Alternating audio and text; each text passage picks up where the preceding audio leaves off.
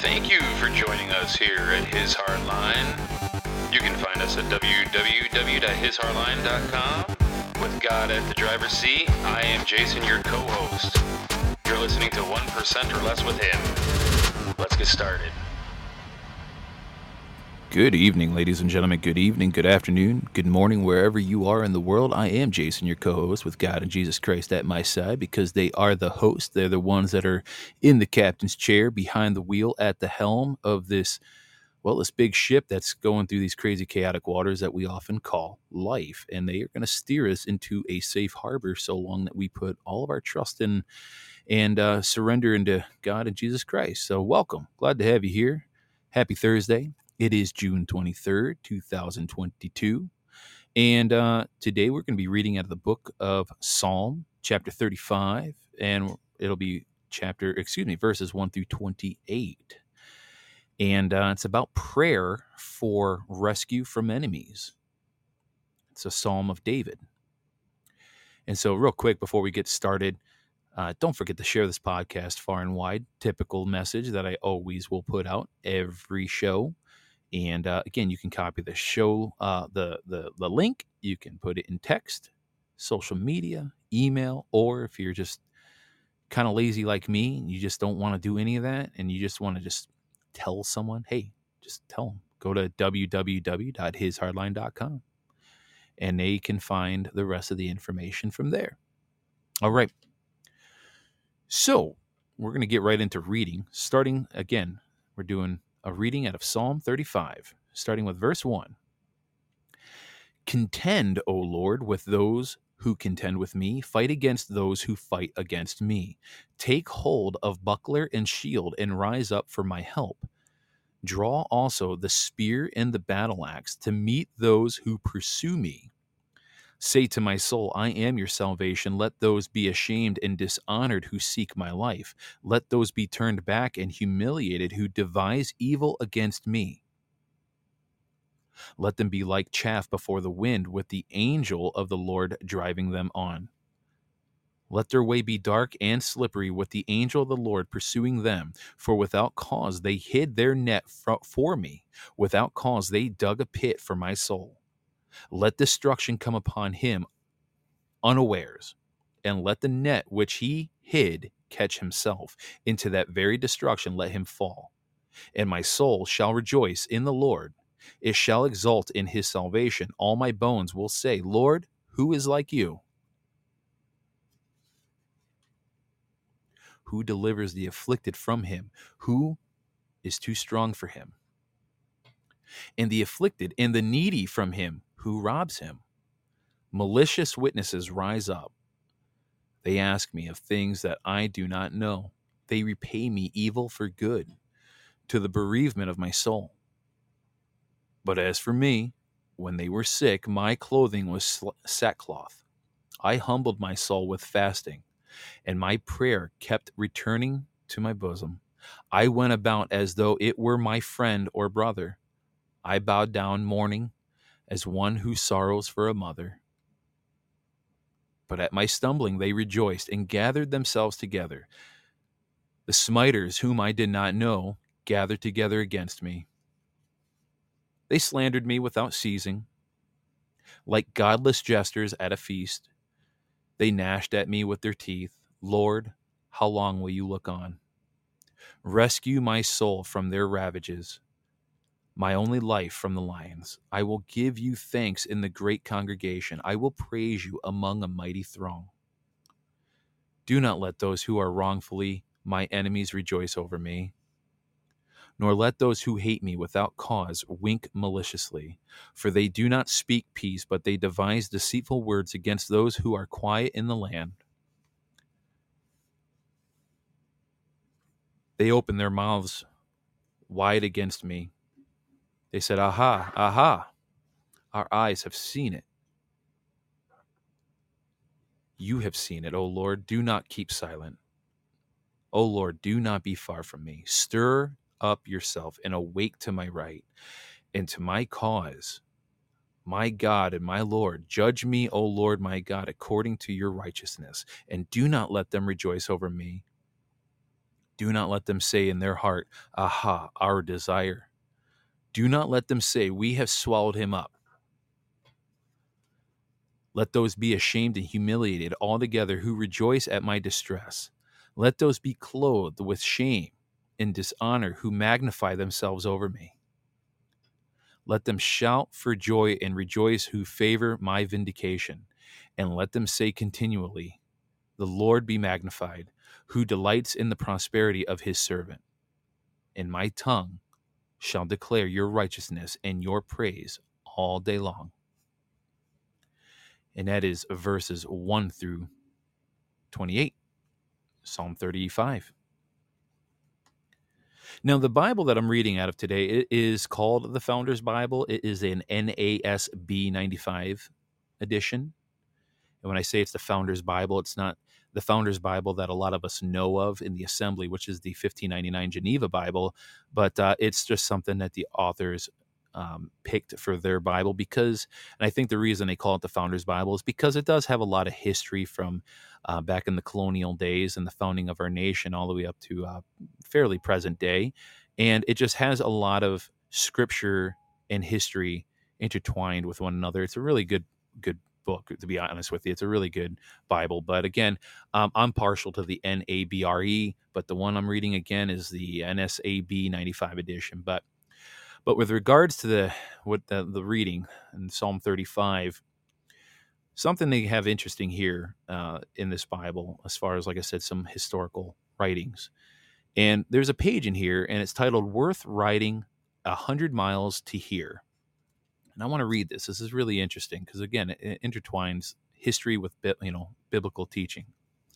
So by September of 1774, the tensions between America and Great Britain had been escalating for a decade and were reaching a boiling point. But despite those differences, the Americans still rejected separation from Great Britain. And the colonies were vigorously pursuing reconciliation.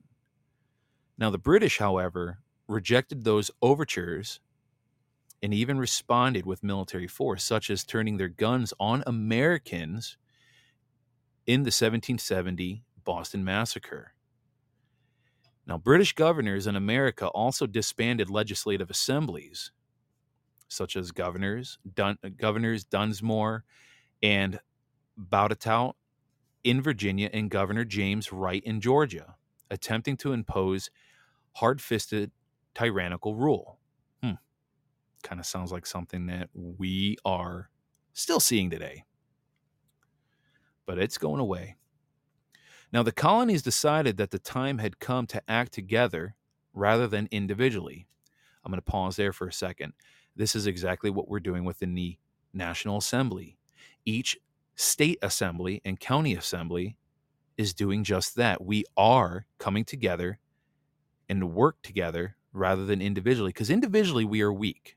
We cannot go up against a tyrannical system when we're on an individual one on one basis. There, it, we can't.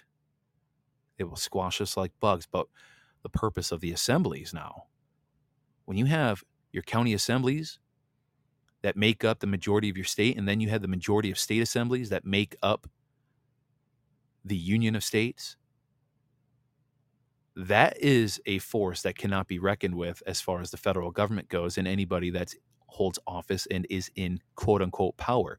And let's just make very clear they may have a, a level of power, but these public servants must not forget we, the people in assembly, hold all the power.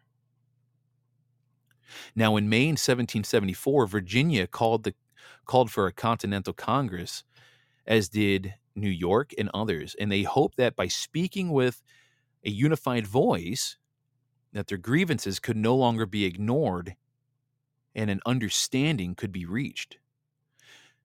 Specific, uh, uh, excuse me, specifically, they were seeking a repeal of the intolerable or coercive acts, including those disbanded colonial juries, replacing elected American officials with unelected ones appointed by the British Crown, and requiring British troops to be boarded in private American homes. Hmm. Does that kind of sound a little familiar? except with having British troops being boarded in our American homes. I tell you what, that would not stand in today's world. Let me tell you. Oh, that would not stand. However, everything beyond that uh, last sentence pretty much is something very similar that we have been seeing in our country up until, well, I'd like to say present day, but we are in control again. It's just we need to get more people and participate, you know, on a participatory level in their local, uh, on their local level. Now, on September 5th of 1774, 45 delegates gathered in Philadelphia in what became known as the First Continental Congress. While each delegate was significant, was a significant figure in his own colony, most were unknown to the others, and nevertheless, many went on to become nationally recognized leaders and eventually signing the Declaration or Constitution, leading the military, or even becoming U.S. presidents. And as the delegates met one another and contemplated their course of action, John Adams actually reported that their very first proposal after organizing themselves was, and I quote, when the Congress first met, Mr. Thomas Cushing of Massachusetts made a motion that it should be open that it should be opened with prayer. Now, I don't really discuss things that go on with the assemblies because you have to be an assembly member to conduct and be involved in assembly business, both on county and state level. However, I will say that it is very consistent with what I just read here that we always open with a prayer. Always. And we typically close with a prayer. Continuing, this apparent harmless suggestion met unexpectedly stiff resistance it was opposed by Mr. John Jay of New York and Mr. John Rutledge of South Carolina because we were so divided in religious sentiments. And some Episcopalians, some Quakers, and some Anabaptists, some Presbyterians, and some Congregationalists that we could not join in the same act of worship. Strikingly, both of the opponents, Jay and Rutledge, were devoted Christians. In fact, John Jay, who became an author of the Federalist Papers and the original Chief Justice of the U.S. Supreme Court, was a founder and a president of the American Bible Society and even wrote lengthy evangelical treatises on the scriptures. These pious individuals opposed an opening prayer because the various delegates came from many different Christian denominations. And so today it seems strange that a denominational difference might prevent one Christian from praying with another, but not then. And most of the colonies had official state established denominations such as the Anglicans in Virginia, South Carolina, Maryland, North Carolina, and New York, and the Congregationalists in Connecticut, New Hampshire, and Massachusetts. The governmentally preferred denomination would sometimes persecute and even kill those from other denominations who preached or conducted their own religious services without official authorization from the state's church. But God had been at work in the colonies preparing to overcome these abuses by helping Christians focus on the major biblical teachings on which they all agreed rather than the non essential denominational doctrines that separated them. I'm going to pause there. This is one of the biggest reasons why I cannot stand denominations. It should only be about one thing and one thing only Jesus Christ, excuse me, two, Jesus Christ and God. And that through Jesus Christ is how we bridge ourselves to God up in heaven. All denominations do is create massive division and and and and strife. Now, the groundwork from for this change came through the national revival known as the Great Awakening, which took place between 1730 and 1770 and was especially facilitated through the influence of English evangelist George Whitefield. Now, Whitefield made seven missionary journeys to America, preaching across the country for 34 years on horseback, delivering 18,000 sermons. It is estimated that 80% of all Americans heard him preach, and his father Abraham sermon was one of the more famous ones. Now, John Adams heard that sermon and recounted its message to Thomas Jefferson. In that sermon, Whitefield pretended to be at the gates of heaven talking to Abraham.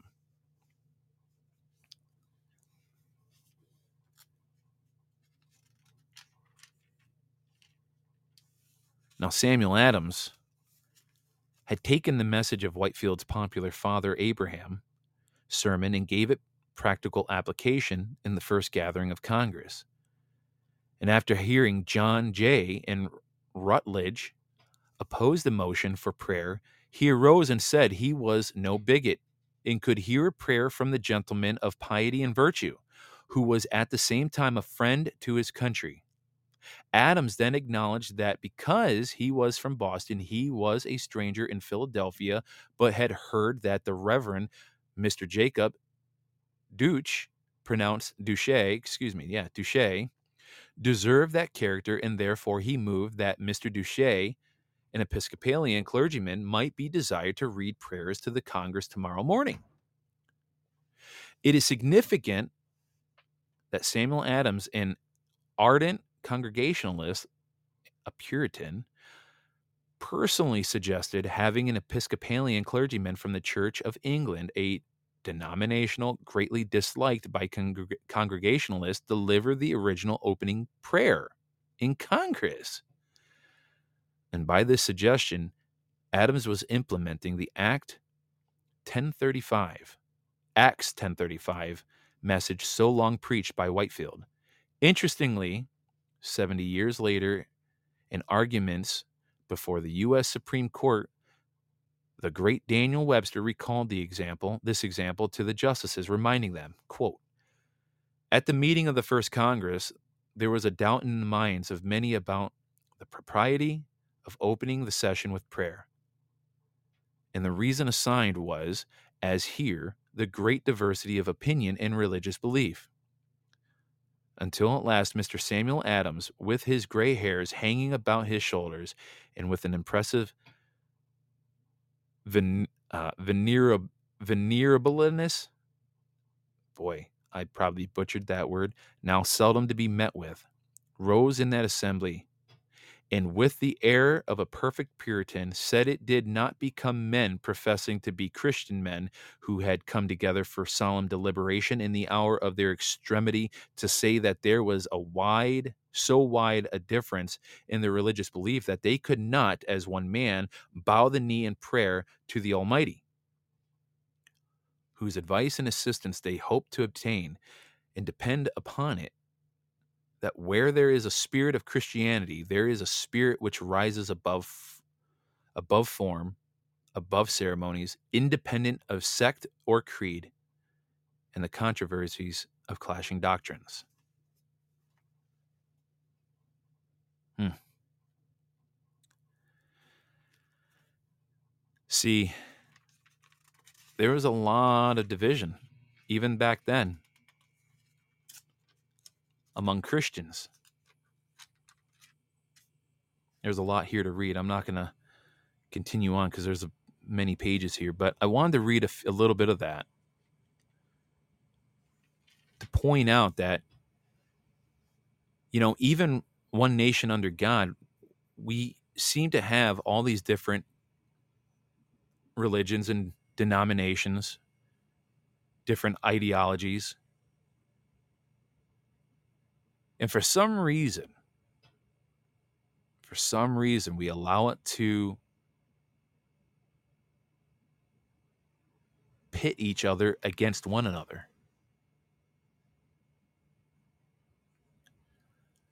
That's why I'm never I've never been a big fan of following one specific religion. Yes, I grew up Catholic.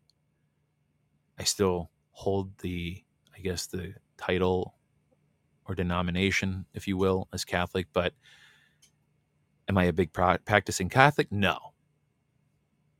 And so, with that said, though, what I will say is the one thing that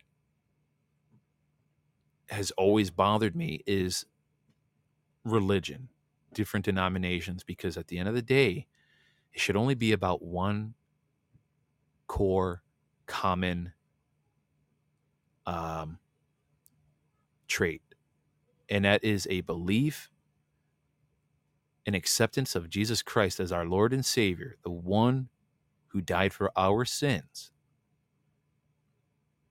And that it is important to always invite him into our heart so that we can be bridged to God the Father in heaven. And so when we comes down to our dying last breath and our last hour of life, and when we finally pass on, and we go to finally meet our Maker, that He may accept us as we had accepted His Son here on earth and proclaimed and professed His name here on earth. I don't know why that's so hard for all of us as humanity to do. But yet we got to hold on to these different doctrines and different beliefs and different sects and creeds and ideologies. Why? What is wrong with just saying, yeah, I believe in Jesus Christ and and I believe in God the Father Almighty and without inviting Christ in my heart each and every day to help me strive to become the best version of myself, I'm afraid I might not be able to meet God the Father in heaven when it comes down to my last dying, you know, my last, you know, living breath. When I finally cross over into that other side, I might not be able to meet Father if I don't proclaim Christ and accept Christ here in this realm of the living right here on earth. So, anyways, that's all I have. Today I can't I kind of came a little unprepared. I actually read this morning, I read something actually out of uh oh boy. I want to say it was out of not Leviticus, Deuteronomy.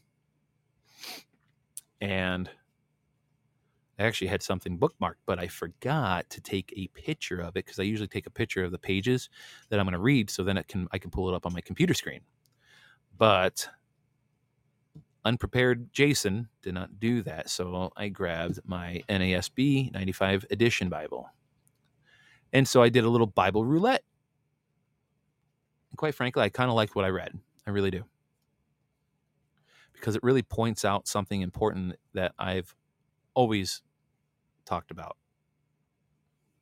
So, anyway, I'm going to end this in a prayer. Heavenly Father, we thank you so very much for the story in the Bible here.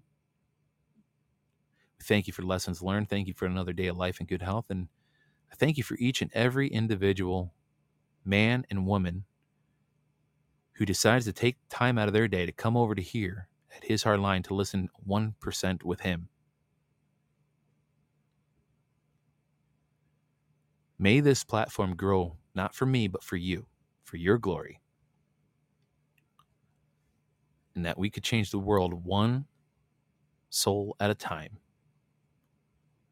That they might take it upon themselves on a daily basis to always make it common practice to always invite your son into their hearts so that your son can create the transformation that we all often desire and often need.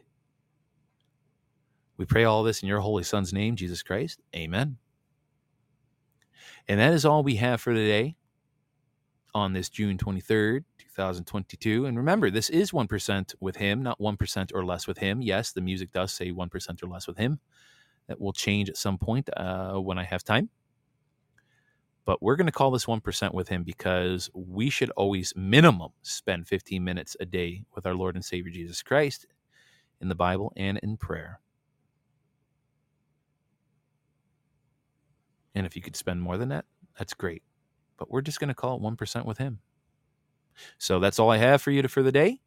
I hope you all have a wonderful evening, afternoon, or morning, wherever you're located in the world. And I hope you all have a blessed, blessed day. We'll see you tomorrow at 8 a.m. with a His Hardline discussion. We're going to be talking with Donna Brandenburg. It's been kind of a quiet week this week. So I'm kind of curious to see what kind of you know new revelations she has with regards to her fight uh, you know to get her name back on the ballot because she's been fraudulently and unconstitutionally booted off the ballot so we're going to see what she brings to the table tomorrow for the brandenburg block hour so again that's 8 a.m tomorrow every friday and until then or the next time, I hope you all have a great day and we'll see you then. All right, bye bye.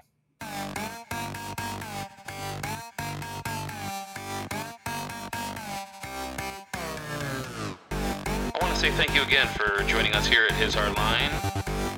You just listened to 1% or Less with him. Don't forget you can find us at www.hishardline.com. We look forward to seeing you next time.